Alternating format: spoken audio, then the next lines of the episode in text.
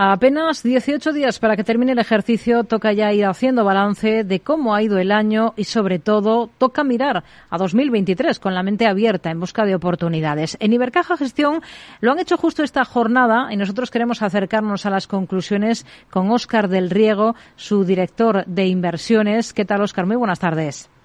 Hola, muy bien, Rocío.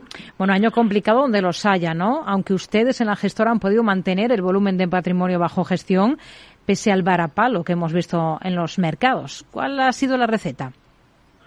Bueno, lo primero, la, primera receta es siempre intentar minimizar los daños para nuestros clientes durante todo el año. ¿no?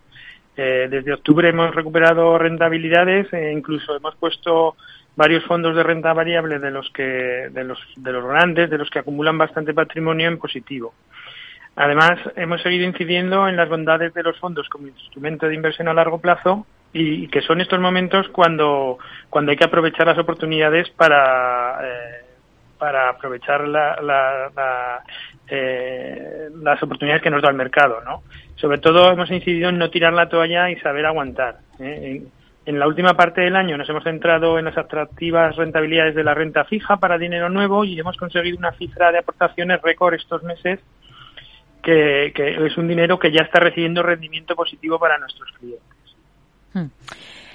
¿Dónde, ¿Dónde están poniendo el foco, en todo caso, ahora mismo como gestora? ¿En qué tipo de fondos o en qué tipo de perfiles de clientes? Pensando en crecer de cara al año que viene, de cara a 2023. Pues, como he dicho, los últimos lanzamientos los hemos centrado en fondos de renta fija de relativo poco riesgo de crédito y de duración, eh, de los llamados de rentabilidad objetivo o buy and hold. Eh, en estos momentos de incertidumbre, pues para los clientes es muy útil conocer aproximadamente una rentabilidad esperada para estos productos eh, y les tranquiliza eh, y, les, y les hace poder pasar parte de, ese dinero que todavía tienen en liquidez hacia fondos de inversión, ¿no? Pero estos fondos nosotros los utilizamos de instrumento para cualquier tipo de, de cliente, los más conservadores que tendrían un porcentaje alto de estos fondos ¿eh? y, los más agresivos o, menos conservadores que tendrían un porcentaje menor. La, la idea siempre eh, incidir en, las carteras multiactivos, diversificadas, eh, que al final son las que se benefician de estas mayores rentabilidades de la renta fija, pero también de la gestión activa y la inclusión en cartera de, otras clases de activos que en el largo plazo son las que, las que mayores rentabilidades aportan. Hmm. Si hablamos de mercados, Oscar, de perspectivas de cara al próximo ejercicio, ¿son optimistas? Bueno, sí, la, verdad es que sí que somos optimistas. Eh, eh, también depende mucho del nivel del que se parte, ¿no? Porque al final llevamos dos meses eh, relativamente positivos en, en, los mercados y, es normal que, en algún momento pues surjan las dudas de, de los inversores, ¿no? se ha puesto en precio unas perspectivas macro tanto de reducción de inflación como quizás de un soft landing en vez de una recesión eh, se, han, puesto ya en precio durante estos dos últimos meses y, podríamos ver recortes en los mercados. En, renta fija sucede un poco lo mismo, ¿no? Pueden surgir dudas sobre si las subidas de tipos han sido suficientes o no ¿eh? y eso puede, pues, durante el año que viene dar eh, algún sustillo, ¿no? Pero creemos que la correlación de bolsa y, y, y renta fija va a volver a ser negativa, no como este año que ha sido que ha sido positiva y ha dado mucha volatilidad. Y eso hace que, que, a pesar de que veamos algún susto en renta variable, sobre todo en el primer semestre y a lo mejor en renta fija en el segundo, pues creemos que las rentabilidades van a ser positivas en el conjunto de año para estas carteras diversificadas eh, y, con, y con multiactivos. Hmm.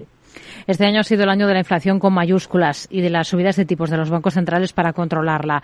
¿2023 esperan que sea el año de, de qué? Bueno, yo creo que sin duda va a ser el, año de la vuelta de la rentabilidad de la renta fija, ¿no? De 2022 ha sido uno de los peores años de la historia para este activo. ¿eh? Nos tenemos que ir a, casos muy extremos de, posguerras y, en la década de, los años 30 para, para ver eh, cosas similares a la que ha pasado en este 2022 y esto nos permite de cara a 2023 tener un colchón que no teníamos desde hace muchos años, que podemos utilizar, como decimos, para, solo inversiones puras de renta fija o para tener ese colchón que, permite al cliente eh, eh, invertir en carteras mixtas, en carteras diversificadas con, mucho menos riesgo de perder, ¿no? Y eso yo creo que es el hecho más diferencial ante el que nos vamos a encontrar eh, en este año con respecto a lo que hemos vivido pues en los últimos cinco o seis años.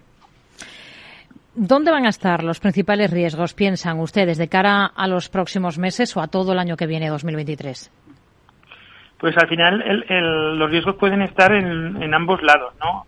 Eh, en que la desaceleración económica que ya se prevé, o sea, los datos de, expectativas macro ya son muy negativos para 2023, ¿no? Se prevé que sea uno de los peores años de crecimiento mundial de los últimos de los últimos 50, ¿no? O sea, que ya, se es muy pesimista, pero puede ser incluso peor, ¿eh? puede haber más desaceleración, más recesión, eh, más más tasas de default, tasas de default más altas eh, que puede llevar a, tanto a la renta fija privada como eh, a la renta variable hacia abajo, o puede haber eh, más inflación que puede hacer que, sea la, política monetaria tenga que ser más restrictiva todavía y, eso suponga pérdidas en renta fija. Pero yo creo que en el equilibrio, como siempre, pues está la virtud, ¿no? Y, creemos que, se va a quedar en mitad y que va a ser un buen año. Hmm. Si hablamos de, bolsa, si hablamos de renta variable, ¿creen que es demasiado pronto para volver a los valores growth? quizás sí. ¿eh? Eh, los datos macro y micro todavía en estos próximos meses van a ser negativos. ¿eh?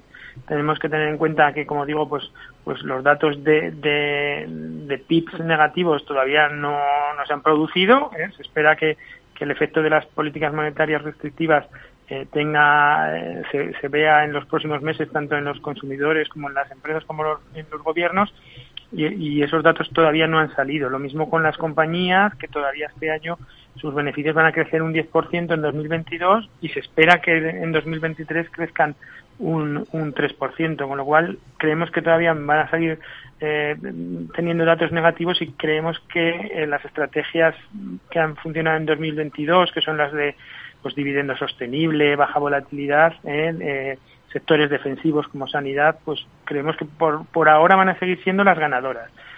Ya veremos a mitad de año si, si cambia un poco la, eh, la narrativa ¿no? de mercado, que es muy importante para, para adelantarse a ella, para, para poder tener eh, rentabilidades relativas eh, atractivas. Oscar, hmm. ¿sobre qué cimientos construirían ahora mismo una cartera de renta variable? Pues como, como hemos dicho, nos centraríamos en estrategias más conservadoras eh, eh, por el momento, eh. aunque siempre hay que tener carteras diversificadas y a largo plazo pues seguimos teniendo nuestro hueco en, sectores growth. A largo plazo tendríamos ese, ese un poco nos inclinaríamos más por estrategias pues de alto dividendo sostenible o, o, sectores un poco más defensivos. Hmm. En renta fija, nos decía antes que 2023 va a ser sin duda el año de la vuelta de la rentabilidad a este activo. ¿En qué se están enfocando ustedes ahora mismo? Pues en renta fija eh, lo que ha sucedido es que antes toda la rentabilidad del activo venía explicada prácticamente por el riesgo de crédito. Me, explico. Eh, un bono sin riesgo daba cero o negativo eh, y toda la rentabilidad se obtenía pues bajando en el grado de, de, seguridad en la inversión, ¿no?